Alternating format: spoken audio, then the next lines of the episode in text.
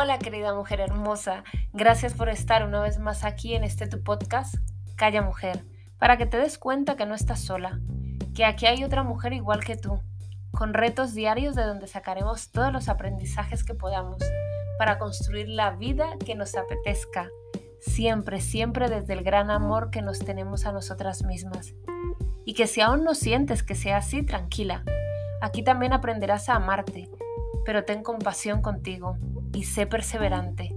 Así como podría ser o has sido de paciente con otra persona, pues así hazlo contigo, ¿sí? Hoy voy a contarte una historia mía. Una historia real, claro. De donde aprendí a conocer una parte de mí que aún desconocía y de donde aún continúo aprendiendo y con la que me encantaría y deseo que tú también puedas reconocerte o reconocer algunos momentos puntuales de tu vida donde seguramente te sentiste perdida al no saber qué hacer en la toma de alguna decisión. Así que empecemos. Hace más de dos años me propusieron embarcarme en un viaje, vivir una experiencia muy exigente que iba a requerir una versión de mí que en ese momento yo desconocía. Ya sé que más de dos años puede parecer mucho tiempo para planear un viaje, pero te puedo asegurar que este requería de ese tiempo de programación, incluso más. Tal vez tengas un hobby o practiques un deporte y da igual con qué asiduidad lo realices. Da igual el tiempo que le dediques. Es para ti ese tiempo y es sagrado, o al menos debería serlo. Porque en esos momentos estás solo tú y eso que realizas. Hoy te voy a hablar de deporte, más concretamente del que yo practico y de cómo se vuelve una metáfora de la misma vida y tú lo vas a trasladar al hobby que realices y hagas con pasión, independientemente, como te digo, del tiempo que le dediques, para que así puedas entender y poner en práctica todo o algunas cosas que he aprendido, si así lo decides. Te hablo de deporte, como te decía, porque es una de las cosas que hago en mi tiempo libre y es lo que conozco. Y sé que me escuchan muchas mujeres como tú que también practican alguno y que lo hacen con pasión y que lo haces por el motivo que tú hayas elegido. Creo que el motivo es irrelevante siempre y cuando tú seas feliz. Eso es lo verdaderamente importante. Mi deporte se llama powerlifting. Tal vez lo conozcas o tal vez no, no sé. Pero te explico muy por encima para que te hagas una idea de lo que te estoy hablando. El powerlifting es un deporte de fuerza que consta de tres movimientos que tienes que realizar con la máxima carga posible por este orden. Sentadilla, press de banca y peso muerto. Y claro, para ir subiendo los kilos levantados te corresponde entrenar. Yo entreno tres días por semana entre dos horas y dos horas y media. Si lo buscas por internet ya sabrás a lo que me refiero. Hoy cuando te estoy contando esto, tengo 44 años y lo practico desde hace 6 años. Como ves, empecé poco antes de cumplir los 40, así que la excusa de que eres muy mayor para empezar no funciona, queda fuera, completamente descartada. En el club donde entreno, si quieres saber cuál es ese club tan maravilloso donde yo entreno, me lo puedes preguntar por Instagram a arroba callamujerpodcast tenemos la gran fortuna de atesorar uno de los mejores equipos Masters de Madrid, si no de España. Te explico para que me entiendas. Llamamos Masters a las personas que compiten a partir de los 40 años. Y el viaje que me propusieron hacer hace más de dos años ya fue ir al Mundial que se realizaría este mes de octubre del 2022 en Canadá ya que siempre he competido a nivel nacional y he obtenido buenas marcas, varias veces subcampeona y campeona de España, se podría decir que lo normal era subir un escalón más. Pero claro, una vez que te proponen algo a lo que nunca te has enfrentado, algo desconocido, te entra el miedo, el cague y sobre todo las muchas dudas sobre tu valía, sobre tus capacidades. ¿Te suena esto? Por eso te explico de cómo el deporte se vuelve una metáfora de la misma vida.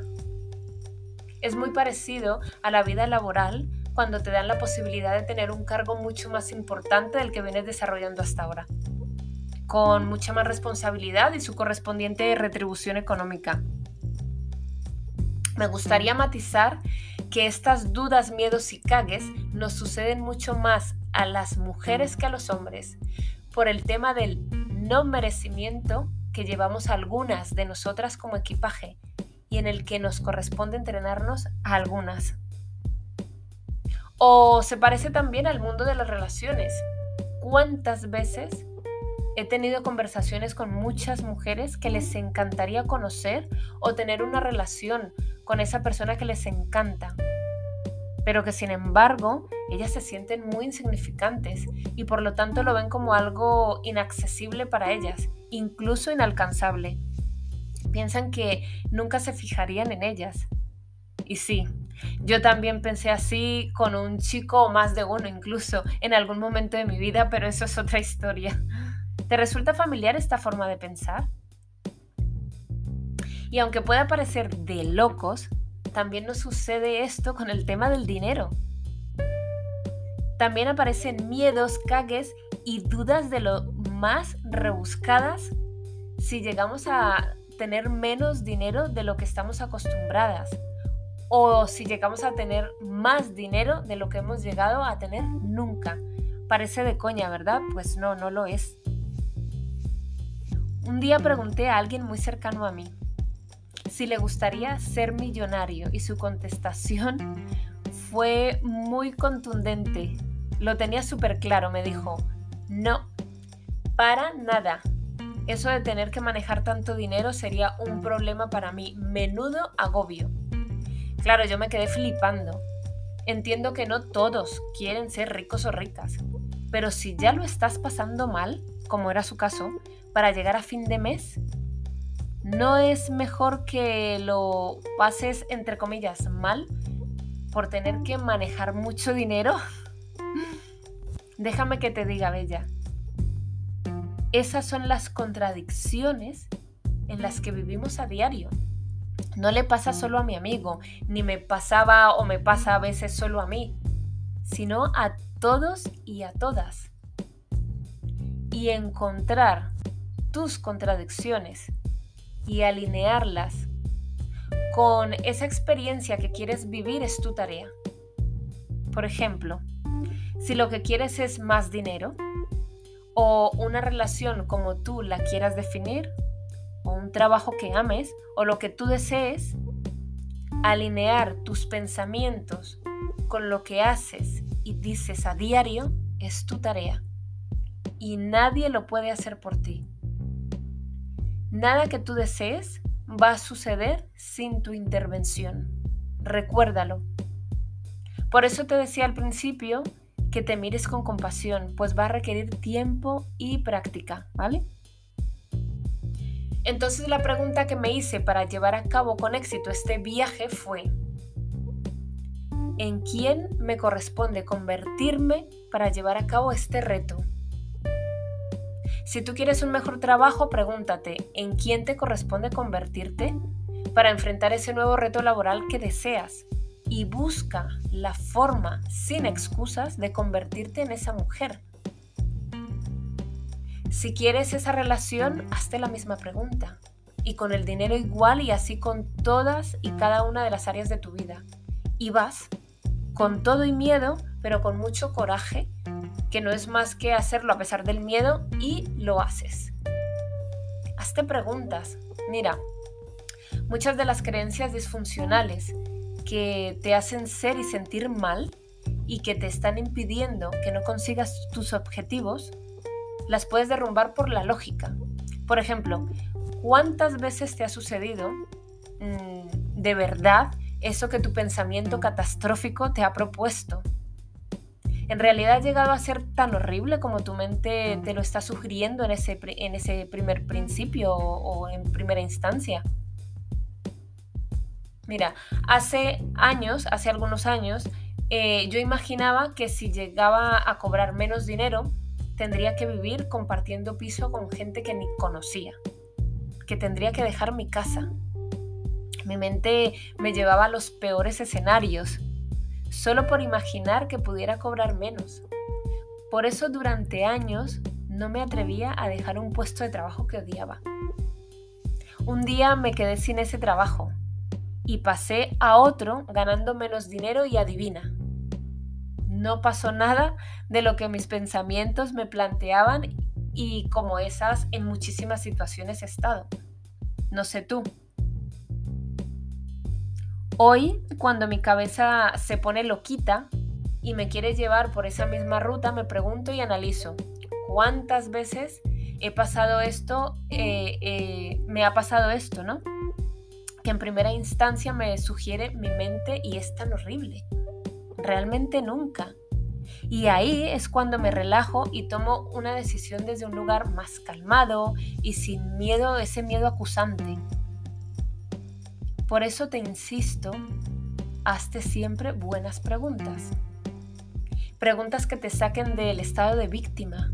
Preguntas que te den respuestas para que puedas actuar. Porque eso de preguntarte o de preguntarnos, ¿por qué siempre me pasa esto? O decirte, ¿por qué siempre me tocan los hombres casados? Esto, esto no dejaba de decirle una amiga y siempre le pasaba eso. O la famosa frase, todos los hombres buenos ya están cogidos. Es que... Y frases con respecto al dinero también usamos unas cuantas, ¿verdad? Al final, todas estas frases hechas, esas que están en nuestro vocabulario y que usamos a diario sin pensar, que decimos, entre comillas, es solo una forma de hablar, lo que están haciendo es que sea una profecía autocumplida en tu vida si te das cuenta, si te dieras cuenta del poder que tiene la palabra, lo que dices a diario, dejarías de usar palabras que te anulen. Es mucho mejor entonces si empiezas a cambiar tu lenguaje. Si quieres, puedes empezar por algo fácil. La pregunta que yo me hago cuando necesito obtener respuestas para cualquier reto en mi vida, desde temas de dinero, sobre alguna relación, sobre un tema laboral, da igual, la pregunta es sencilla, es preguntarte en voz alta o en tu mente o las dos cosas. ¿Cómo hago para? Y a continuación dices tu reto. Yo cambié la expresión problema por reto, porque la palabra problema me llevaba a una zona de bloqueo, me hacía sentir mal, fatal, a no encontrar solución. Así que decidí utilizar la expresión reto, pues esta me hace que salga una Diana decidida y muy valiente que antes no conocía, dispuesta a encontrar. Eso hace parte también de la propuesta que te traigo hoy. Vas a reemplazar expresiones, palabras, por otras que saquen esa tú decidida, que todas, todas llevamos dentro. Somos mujeres, coño, somos resilientes, joder, si me lo permites. No digo que podamos con todo, eso es un coñazo y es muy cansado. No, eso no. Pero sí, o sea, pero sí tenemos eh, ese poder personal para transformar mm, lo que no queremos en algo que nos haga mucho más felices. Tienes la posibilidad de gestar vida en tu vientre. No, pienses que cambiar tu forma de expresarte te viene grande. no. Por ejemplo, yo me pregunté en muchas ocasiones hasta que lo conseguí, ¿cómo hago para convertirme en una deportista que va a un mundial? También me pregunté, ¿qué cualidades necesita una mujer que se va a enfrentar a este reto? En ese momento Mientras aprendes pueda que no obtengas respuesta, pero tranquila, tú practica. Que así como has entrenado a tu subconsciente para que acepte esas preguntas tan limitantes, que no te han llevado a ninguna respuesta que te apoye, ahora lo estás entrenando para que te dé respuestas y las vas a obtener. Eres tú quien elige. no vayas eh, con el piloto automático más. Cambia las preguntas y cambiarán las respuestas. Como te decía, en todas las áreas de mi vida adopto este estilo de pensamiento, es muy importante. Hizo un antes y un después en mi vida y en cómo la percibo. Cambia el lenguaje. Creo que ya de momento eh, tienes suficiente información en la cual pensar y tomar alguna o algunas decisiones sobre qué es eso que quieres que pase en tu vida y cómo puedes hacer que pase, ¿verdad? Así que mujer hermosa, yo me voy a despedir con esto. Creo que ya tienes mucha información. Si quieres, haz la prueba. Apunta en una libreta que lleves encima o en tu móvil las palabras que más te, que más te repites en tu día a día para que así puedas tomar conciencia de ellas y las puedas reemplazar. No te diré que las olvides, porque el cerebro no hace eso, el cerebro no olvida, pero sí reemplaza. Pero obviamente tu cerebro no lo hará, no reemplazará nada si tú no pones otra cosa. Te seguirá entonces llevando y proponiendo lo conocido, lo de siempre. ¿Vale? En el siguiente episodio te voy a, te voy a continuar contando más sobre este viaje y te daré unas cuantas ideas para que, para que si quieres las puedas adoptar tú también. Pero no me voy a despedir sin antes recordarte y animarte que no seas tú quien calle tu propia voz. Anímate a preguntar. No tengas miedo a ocupar espacio. Únete a mujeres que también estén deseando crecer en cualquier área de sus vidas o en todas, igual que tú quieres hacerlo. Atrévete a pensar de una manera diferente, porque hacerlo de siempre te dará los mismos resultados, ¿vale? Y si quieres que continuemos, sígueme en Instagram, en arroba callamujerpodcast. O si quieres, o si quieres o eres de las que prefiere escribir un poco más, como yo, cuéntamelo en callamujerpodcast.gmail.com. Aquí puedes contarme lo que tú quieras. Yo estoy encantada de leerte, ¿vale? escúchame. O si lo prefieres, calla mujer. Un beso bella, nos vemos en el siguiente episodio.